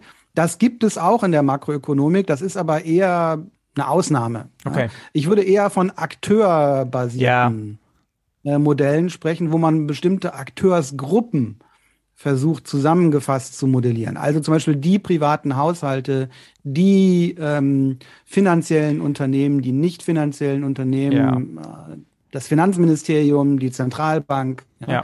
Ähm, und das ist noch ein bisschen was anderes als agentenbasierte Modellierung. Aber, aber was beide ja schon gemeinsam haben, ist, dass man jede Gruppe in ihrer Größe erstmal quantifiziert und jeder Gruppe gruppenspezifische Verhaltensregeln oder Heuristiken gibt und dann mal laufen lässt und gucken, was sich daraus ergibt, oder? So kann man es vielleicht schon ja. sagen. Äh, genau. Also wir arbeiten in der Ökonomie häufig mit dem Konzept des Gleichgewichts. Mhm. Ähm, also alle haben ihre verschiedenen Verhaltensweisen. Und wenn sich alle entsprechend ihren Verhaltensweisen verhalten, gibt es dann eine Situation, die stabil ist. Mhm. Also wo sich ohne äußere Einflüsse nichts mehr verändert. Ja. Ähm, und dieses Gleichgewicht suchen wir in der Regel äh, in solchen Modellen und dann schauen wir, von welchen Parametern des Modells hängt das äh, ab, welches Gleichgewicht da rauskommt. Mhm. Und ähm, wenn jetzt exogene Ereignisse auftreten, ja, ähm, wie vorhin zum Beispiel diese Zinsänderung der Zentralbank, mhm. in dem Beispiel. Ja, ähm, was passiert dann äh, in der Modellökonomie? Wie verändern sich die einzelnen Variablen? Finden die ein neues Gleichgewicht? Kehren die irgendwann zum alten Gleichgewicht zurück und so weiter? Mhm. Okay, da ist nochmal eine, eine vielleicht technische Frage, ich weiß auch gar nicht, ob die relevant ist, aber ein agentenbasiertes System für mich ist, dass man im Prinzip jeden Aktor oder Akteur äh, nach Regeln han handeln lässt. Diese Regeln baue ich da ein und dann rechne ich in diskreten Zeitschritten, äh, quasi in Spielzügen rechne ich durch und gucke, was passiert. Eine andere Alternative sind ja ähm, Modelle auf Basis von Differentialgleichungen oder Differenzengleichungen. Ähm, auch da rechnet man ja dann die Zeit diskret voraus und im Prinzip findet der Austausch verschiedener Modellgrößen ja dann auch irgendwie statt und in den äh, DGLs oder Differenzengleichungen steckt ja eigentlich auch, stecken ja auch diese Regeln da drin, die man bei akteurbasierter Modellierung. Mache ich mir da gerade zu kompliziert oder, oder sehe ich was nicht oder ist das tatsächlich relativ ähnlich? Also ich würde Ihnen zustimmen. Es gibt diese zwei Arten von Modellierungsansätzen, ja, und ähm, in der in der Makroökonomik ist dieser Ansatz über, über Differenzen, Gleichungen, Modelle der dominierende. Okay. Ja, mhm. Also wie gesagt, es gibt auch agentenbasierte Systeme, die so, die ja dann im Wesentlichen rekursiv auch ähm, arbeiten. Aber ein Beispiel wäre zum Beispiel, wir, wir modellieren ähm, die Konsumgüternachfrage der privaten Haushalte. Na, mhm. Da kommt dann eine, wir nennen das Optimalitätsbedingung für den Konsum bei, mhm. heraus. Ne? Und da steht dann wahrscheinlich drin, okay, wie viel die Menschen für Konsum ausgeben, hat was zu tun mit dem Zinsniveau der Volkswirtschaft. Ja? Mhm. Weil Konsum und Sparen ergeben zusammen das Einkommen. Und wenn der Zins höher ist, lohnt es sich mehr zu sparen, als wenn der Zins niedrig ist. So. Und deshalb wird der Zins da irgendeine Rolle spielen. Andere Größen natürlich auch, nur als Beispiel. Ja. Und ähm, dann modellieren wir ähm, das Verhalten der Unternehmen. Da unterstellen wir, dass die ihre äh, Gewinne maximieren und zwar nicht den Periodengewinn, sondern den Gegenwartswert der zukünftigen Gewinne intertemporal. Ne? Ich will ja nicht nur eine Periode meinen Gewinn maximieren ja. und dann alles, alle Ressourcen verbraucht haben, sondern Vorausschauung. Da gucken wir natürlich wieder vorausschauend, genau. genau. Und dann ergibt sich eine Verhaltensgleichung für ne, das Güterangebot mhm. der Unternehmen. Mhm. mhm. Vereinfacht gesagt haben wir dann die Nachfragegleichung. Ne? Im ganz einfachen Modell gäbe es dann eine Nachfragegleichung, ja, was die Konsumgüternachfrage der privaten Haushalte abbildet, und eine Angebotsgleichung, die mhm. das Angebotsverhalten der Unternehmen abbildet und wo die beiden im, also jetzt ne, im einfachsten Fall in der Grafik sich schneiden, da ist das Gleichgewicht. Ja. So. Und das ist natürlich jetzt ein vereinfachtes Denkmodell äh, zur didaktischen Einführung. In den Modellen, die dann tatsächlich verwendet werden, gibt es natürlich dann viel mehr Akteure als nur die Haushalte und die Unternehmen. Und entsprechend nimmt dann die Anzahl solcher Gleichungen eben zu. Es ändert sich aber nichts an der logischen Herangehensweise. Wir suchen dann eben die Situation, in der die Modellvariablen stabil sind mhm. und sich nicht mehr verändern, solange keine exogenen ja. Einflüsse dazu kommen. Das ist interessant. Ich habe vor zwei, drei Jahren eine Episode gemacht mit einem äh, Prof aus den Niederlanden. Und der, ähm, da kümmert, geht sich, geht es um die Modellierung von soziotechnischen Systemen. Und ähm, der verwendet eben wirklich Agentenbasierung, gar nicht um dieses Gleichgewicht zu finden, sondern um mögliche Entwicklungen vorherzusagen ist falsch, also Szenarien für mögliche Entwicklungen äh, zu entwickeln, ähm, die dann Experten wieder als sozusagen Anreiz dient, nochmal über die Regeln, die das System bestimmen, nachzudenken. Also quasi diesen externen Regelungskreis über, über die Experten, wo das Modell Denkanstöße liefert. Das ist tatsächlich ein anderer Ansatz als dieser Versuch, mathematisch zu einem Gleichgewicht zu kommen über, über, über DGLs oder ähnliches. Soweit ich das verstehe, ja. Ich bin jetzt auch kein ja, ähm, Experte in agentenbasierter ja. äh, Modellierung. Ja. Ich kenne da nur ähm, ganz einfache frühe Ergebnisse. Ähm, und da war es bei ökonomischen Anwendungen relativ häufig so, dass sich am Ende die Ergebnisse nicht stark unterscheiden. Ähm, mhm. Das kann damit zusammenhängen, dass ich das wirklich nur für sehr einfache Ansätze kenne und dass bei realistischeren, komplexeren Zusammenhängen dann durchaus größere Unterschiede ja. dabei herauskommen. Aber also der wirklich bei weitem dominierende Ansatz ist der über Differenzengleichungssysteme, okay. ähm, die dann zu hypothetischen Gleichgewichten führen. Wobei wir nicht davon ausgehen, ne, dass, dass sich die Volkswirtschaft, dass die in Wahrheit irgendwann mal in so einem Gleichge ja, ja, Gleichgewicht ist. Ne? Weil exogene Einflüsse gibt's in jeder Periode. Ja. Das heißt, wir sind immer außerhalb dieser stationären, des stationären Zustands ja. dieser Modellwelt. Aber es ist ein, ein logisches Konstrukt, ne, um sich zu überlegen, wenn eine Sache sich verändert, ne, was passiert dann mit den endogenen Größen und kehren die wieder zu einem Gleichgewicht zurück, ja oder nein? Ja. Ist das Modell stabil ja. oder ist es nicht stabil? Ja. Gibt es auch stochastische Modelle, wo man solche Entscheidungen oder solche Mechanismen von Wahrscheinlichkeitsverteilungen abhängig macht? Ja, die Modelle sind alle stochastisch heute. Okay. Das, also ähm, von Deterministik geht man wirklich nur in, in, in wenigen Fällen aus und dann eigentlich im Wesentlichen, wenn die mathematische Methodik noch nicht so weit ist, dass man ähm, mit der stochastischen Welt gut umgehen kann. Also es ist zum Beispiel, es gibt eine ganze Reihe von nichtlinearen äh, Simulationen, wo es ähm, dann mit Stochastik schwierig wird ja, und wo man sich immer noch behilft mit ähm, deterministischen Modellen oder Modellen, wir nennen das perfekter Voraussicht. Ja. Mhm. Also da kennen die Agenten eben heute schon das Ergebnis ihres Handelns morgen, äh, obwohl das natürlich mit Unsicherheit behaftet ja. ist. Ja. Aber das ist dann nicht ähm, sozusagen von sich aus gewollt, dass man diese Deterministik hat, sondern das ist dann äh, häufig ein Ergebnis ja, der, der technischen Grenzen der, der Mathematik, die uns ja. da gesetzt werden. Wie geht man denn mit Komplexität und Emergenz um? Also mir scheint da dieses Beispiel des Berliner Mieten, Mietendeckel Deckels ein schönes zu sein, wo man im Prinzip sagt, okay, wenn wir ähm, die Mieten deckeln, ganz vereinfacht, dann steigen die Mietpreise nicht so und die Leute finden leichter eine Wohnung.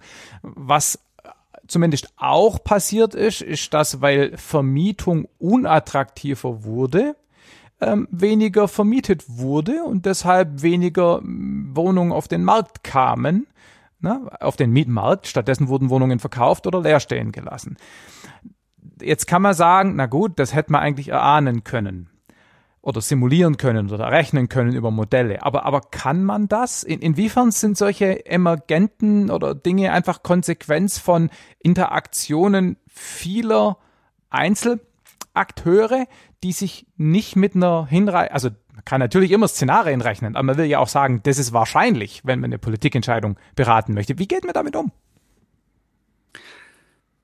Also ähm, im Falle des Mietendeckels denke ich, ist das, was da tatsächlich passiert, äh, genau das, was Ökonomen vorher gesagt haben. Also das ist jetzt keine so okay. überraschende Wendung, die wir da okay. äh, beobachten. Ähm, also Preise haben in der Marktwirtschaft eine Funktion. Ja? Und wenn ich diese Funktion auseble, dann funktioniert das System nicht mehr gut. Mhm. So. Das heißt jetzt nicht, dass es in jedem Einzelfall äh, sinnvoll ist, den Preis freier auf Märkten sich bilden zu lassen. Es gibt in vielen Fällen gute Gründe, äh, ursachengerecht ähm, Einfluss zu nehmen. Ja. Mhm. Und ich glaube, was Ökonomen in so einer Situation immer versuchen würden, die würden die Ursache des Problems versuchen zu verstehen. Mhm. Ja. Ja, es ist ja jetzt nicht so, ähm, diese, diese hohen Mietpreise, ähm, die der, der Ausgangspunkt sind für die ähm, ja, für das Ansinnen der Politik daran was ändern zu wollen, die sind ja nicht, das ist ja nicht so, dass man nicht verstehen würde, warum es die gibt. Ja, ja klar, ja, ja. Sondern ja. da gibt es eben, da gibt es eine Knappheit. Ja. ja. Und es gibt bestimmte Menschen, die haben ein höheres Einkommen, die können sich höhere äh, Mieten leisten, ja, und dann vermietet eben ein Vermieter höher an die, lieber an diese Menschen als an solche mit einem niedrigeren Einkommen. Ja. Das ist ja jetzt was, was man ökonomisch sehr, sehr gut versteht. Ja. Und ähm, man muss dann halt versuchen, äh, im Modellkontext Maßnahmen zu finden, die an der Ursache des Problems ja, ja, okay. ansetzen. Und einfach nur ähm, sag mal, den Preis zu regulieren, hm. ändert ja das Knappheitsproblem nicht. Ja. Und ähm, ich glaube, äh, solche, solche Dinge sind relativ einfach. Aber natürlich ist es trotzdem so, dass Menschen nach der Einführung von Regeln ihr Verhalten ändern. Und zwar nicht rational, sondern potenziell komplex und facettenreich. Äh, ja, da, das würde ich so nicht sagen. Ich würde okay. sagen, da spielen halt Anreize eine Rolle. Ja. Deshalb versuchen wir eben, naja, gut, okay, sind wir wieder am Anfang. Mikrofundiert zu arbeiten. Wir würden jetzt nicht, also ein, ein Modell, das den Mietenmarkt in Berlin abbildet, mhm. würde jetzt nicht einfach nur sozusagen ähm, eine Angebotsgleichung und eine Nachfragegleichung ad hoc formulieren, die hm. den, den Mietenmarkt äh, darstellen, sondern man würde das Verhalten der Vermieter und der Mieter aus deren individuellen Anreizen ableiten. Und dann muss man sich halt überlegen, wie ändern sich die Anreize durch die politische Maßnahme und wie verändern sich dadurch die institutionellen Gegebenheiten und die Angebots- und die Nachfragekurven oder das Verhalten mm, der Menschen. Mm, mm, das ist aber etwas, was, was man eigentlich in der ökonomischen Analyse ähm, in vielen Fällen ganz gut machen kann. Ja, das ist, glaube ich, eher eine Frage der Kommunikation mit der nicht ökonomischen Fachwelt. Mhm. Ja, ich glaube, unter, unter Ökonomen sind solche Prozesse relativ gut verstanden, glaube ich, wenn man sie auf Anreize zurückführen kann. Aber es gibt doch trotzdem genügend Situationen, war jetzt vielleicht ein blödes Beispiel, wo das Ergebnis ähm, unerwartet emergent wegen der Komplexität im System entsteht. Also ein anderes, ich versuche es noch einmal. Ähm, Gesundheitswesen. Man versucht seit Jahrzehnten durch Gesundheitsreformen irgendwie die Kosten runterzudrücken. Egal was man macht, es wird im Grunde immer teurer. Ja, aber das ist doch nicht, also man, man kann jetzt der Politik unterstellen, das war Absicht, denn ist scheißegal, ne? Aber so ist es ja nicht. Die versuchen es ja. Die versuchen an Parametern zu drehen. Dummerweise hat das halt nicht den Effekt. Kann man sowas modellieren? Kann man solche Sachen vorhersagen? Also mit absoluter Sicherheit kann man nein, natürlich nein. das nicht vorhersagen. Klar, klar. Ähm, aber bestimmt, also dass jetzt äh, der Mietendeckel die Angebotsprobleme auf dem Mietmarkt nicht löst. Nicht ja. löst. Ja, ähm, das kann man mit relativ ja. hoher Sicherheit voraussagen. Absolut, ja, da braucht man andere Instrumente, um ähm, das Problem zu lösen. Mhm. Ja, äh, man kann sicherlich auch ähm, in anderen Bereichen beim Gesundheitswesen, äh, da haben wir halt einen immensen technologischen Fortschritt, der neue Behandlungsmöglichkeiten Mhm. erschließt. Und wir haben die Alterung der Bevölkerung. Ja. Ähm, das sind also Faktoren, von denen man auch versteht, warum sie einen Effekt auf die Kosten des Gesundheitswesens Ja. haben. Also ich würde jetzt nicht sagen, dass diese Ergebnisse aus ökonomischer Perspektive jetzt unverständlich oder überraschend sind. Mhm. Da sind wir wieder bei den Counterfactuals, ne? Also ähm, möglicherweise wäre es noch teurer geworden, wenn man damals die äh, Reformen in Anführungszeichen nicht gemacht hätte. Möglicherweise. Ja, ich bin kein Gesundheitsexperte. Nee, nee, ich auch nicht. Das, ähm, das kann ich in dem Bereich nicht gut äh, beurteilen. Ja. Jedenfalls, was wir, was wir sehr häufig beobachten, ist, dass in der Wirtschaftspolitik die, die handelnden Akteure ähm, die Verhaltensänderungen der Menschen nicht hinreichend antizipieren. Und zwar gegen die Informationen, die sie von Ökonomen Okay. bekommen. ähm, Also das ist vielleicht nicht in, in, in vielen Fällen nicht unbedingt ein ökonomisches Erkenntnisproblem, Mhm. sondern manchmal ähm, eher ein Problem damit, dass man den, den Rat, Ja. der von Ökonomen äh, kommt, nicht so gerne hören Gut. möchte. Ersetze Ökonom durch Virologe oder Klimawissenschaftler und die gleichen Aussagen gelten. ne? Ich meine, das ist natürlich auch eine grundsätzliche Geschichte in der Politik, dass Politik nach anderen Gesetzen funktioniert als die Wissenschaft. Kann man jetzt gut finden oder schlecht finden, aber ist halt so. Ja, Ähm, auf jeden Fall. Also äh, so will ich auch nicht verstanden Ja, werden. ja, klar. Also, wir als, also ich, ich verstehe meine Aufgabe als ähm, das Formulieren von Wenn-Dann-Sätzen. Ja, klar. Ja? Ja. Also wenn man Maßnahme X ergreift, dann wird Y passieren.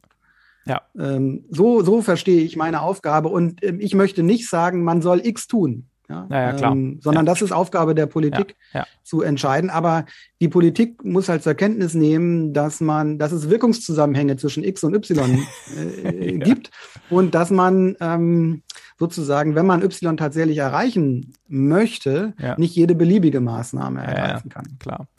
Ähm, wir kommen so langsam ans Ende von unserem Gespräch. Ich habe noch zwei Fragen. Zum einen, man hört in den Medien ja oft von Studien. Forschungsinstitut X hat eine Studie veröffentlicht.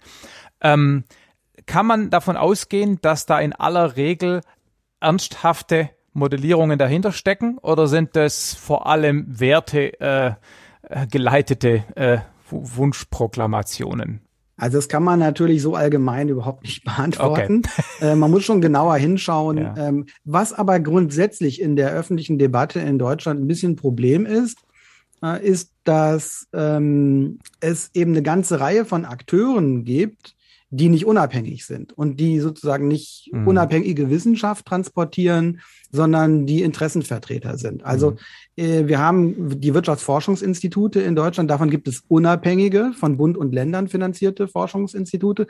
Und es gibt natürlich die volkswirtschaftlichen Abteilungen der Banken, die in diesem Geschäft mitmischen. Es gibt ein Institut, das von den Arbeitgebern finanziert wird. Es gibt ein Institut, das von den Gewerkschaften finanziert wird. Die verfolgen natürlich alle ähm, auch Mhm. entsprechende Interessen. Da darf man sich natürlich jetzt nicht Ja. ähm, zu blauäugig äh, geben. Also man muss schon darauf achten, in welchem Kontext steht eine bestimmte Studie. Und dann Mhm. erschließt sich manches. Wir haben aber mittlerweile in den Wirtschaftswissenschaften einen Ethikkodex, der vor einigen Jahren Mhm. beschlossen wurde ähm, von allen Mitgliedern des Vereins für Sozialpolitik. Das ist so die äh, Berufsvertretung der, der deutschsprachigen Ökonominnen und Ökonomen. Und da gibt es seit Jahren einen Ethikkodex, der es erfordert, ähm, in einer Studie mit zu veröffentlichen, wer sie finanziert hat. Mhm. Ja. Und wenn ich weiß, wer hat die Studie bezahlt, Naja. Ja, ähm, dann ist das, denke ich, doch eine wichtige Information bei der Interpretation der Ergebnisse. Das heißt, wir sehen jetzt für die Allgemeinheit, für die Öffentlichkeit leider wieder an diesem Punkt, wo zwar im Idealfall die einzelnen ähm, Studien wissenschaftlich fundiert und begründbar und gut mathematisch ausformuliert sind. Aber um sie dann richtig einschätzen zu können, braucht man dann trotzdem wieder Vertrauen in einzelne Leute, die dann sagen, ja, nee, nee, glaube mir, ich habe verstanden, wer es finanziert hat, deshalb ist das verdächtig. Ne? Also ja, also Na, aber das hat man ja immer. Vielleicht das Beispiel mit der Mehrwertsteuersenkung. Ich hätte ja. überhaupt kein Problem, oder auch mit dem Mindestlohn. Ne? Ich hätte ja. überhaupt kein Problem, ein ähm, auf Rationalverhalten basierendes, ähm, fundiertes makroökonomisches Modell aufzuschreiben, das positive Mindestlohneffekte ja, hat oder das negative Mindestlohneffekte hat.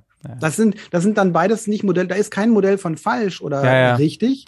Es ist die Frage, ähm, an welchen Stellen sind die Annahmen, die an das Verhalten der Akteure äh, geknüpft sind, plausibler. Ja. So. Ja, ja. Und da kann man zu unterschiedlichen Einschätzungen kommen. Ja. Und ähm, es ist irgendwie klar, nicht? Wenn ich, ähm, sag mal, die Unternehmensseite äh, vertrete, dann bin ich vielleicht eher Klar. daran interessiert, was macht diese Maßnahme mit den Unternehmensgewinnen. Ja. Ja. ja. Ähm, und wenn ich eine Gewerkschaft bin, die im Wesentlichen beschäftigte Arbeitnehmerinnen und Klar. Arbeitnehmer vertritt, dann bin ich vielleicht auch nicht so sehr daran interessiert, was bedeutet das für die Arbeitslosen, ja. sondern ähm, die Gewerkschaftsmitglieder sind eher diejenigen, die einen Job haben. Ja.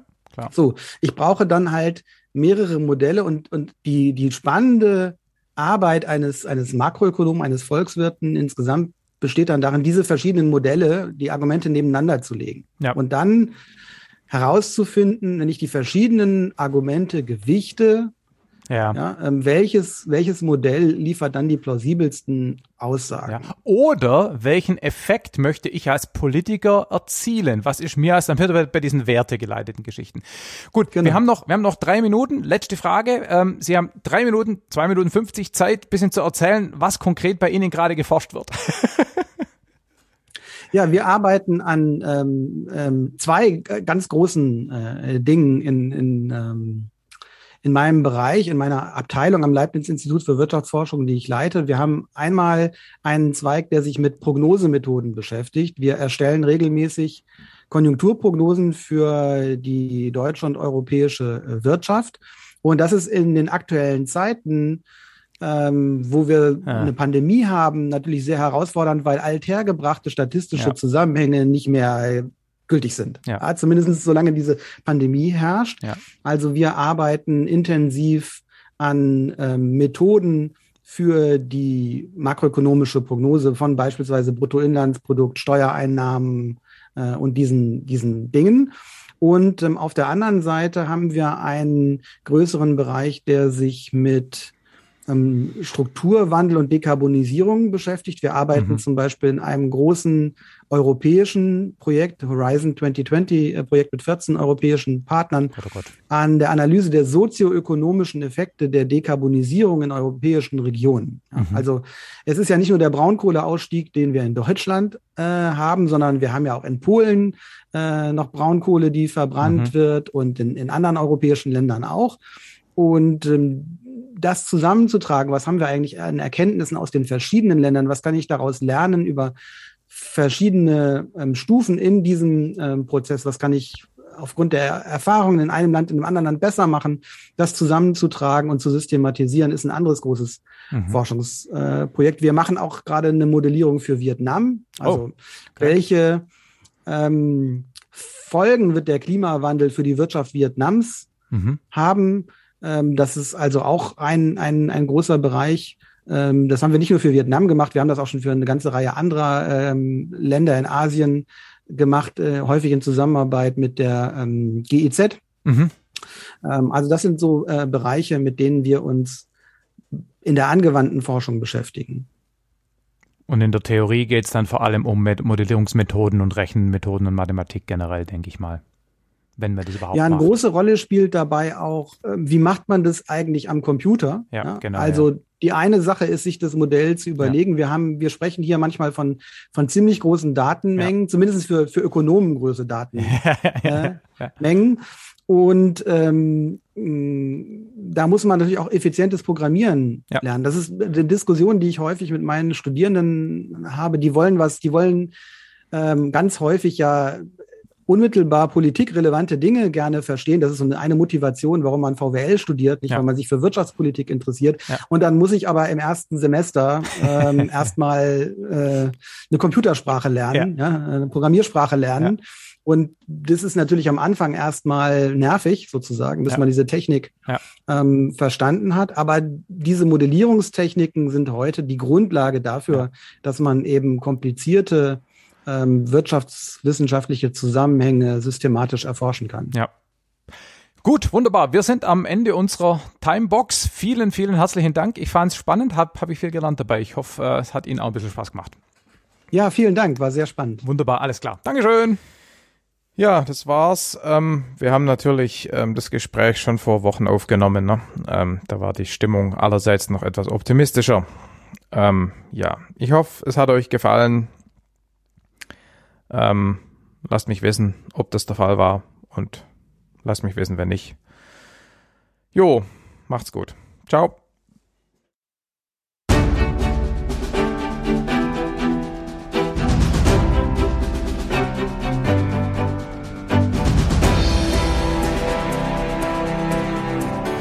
Hallo, Markus hier. Omega Tau ist ein unabhängiger und nicht kommerzieller Podcast, produziert von Nora Ludewig und Markus Völker. Ihr findet uns im Netz unter omegatau.info. Von dort sind dann die Episoden, das Buch und die Fotos verlinkt. Omega Tau wird finanziert von Spenden unserer Hörer. Wir würden uns freuen, wenn du auch zugehören würdest. Auf Facebook, Twitter und Instagram sind wir unter Omega Tau Podcast zu finden. Wir freuen uns über euer Feedback, entweder als Kommentar auf der Episodenseite, per E-Mail an feedback at omegatau-podcast.net oder über die sozialen Medien. Omega Tau ist lizenziert unter der Creative Commons Namensnennung nicht kommerziell 4.0 international Lizenz.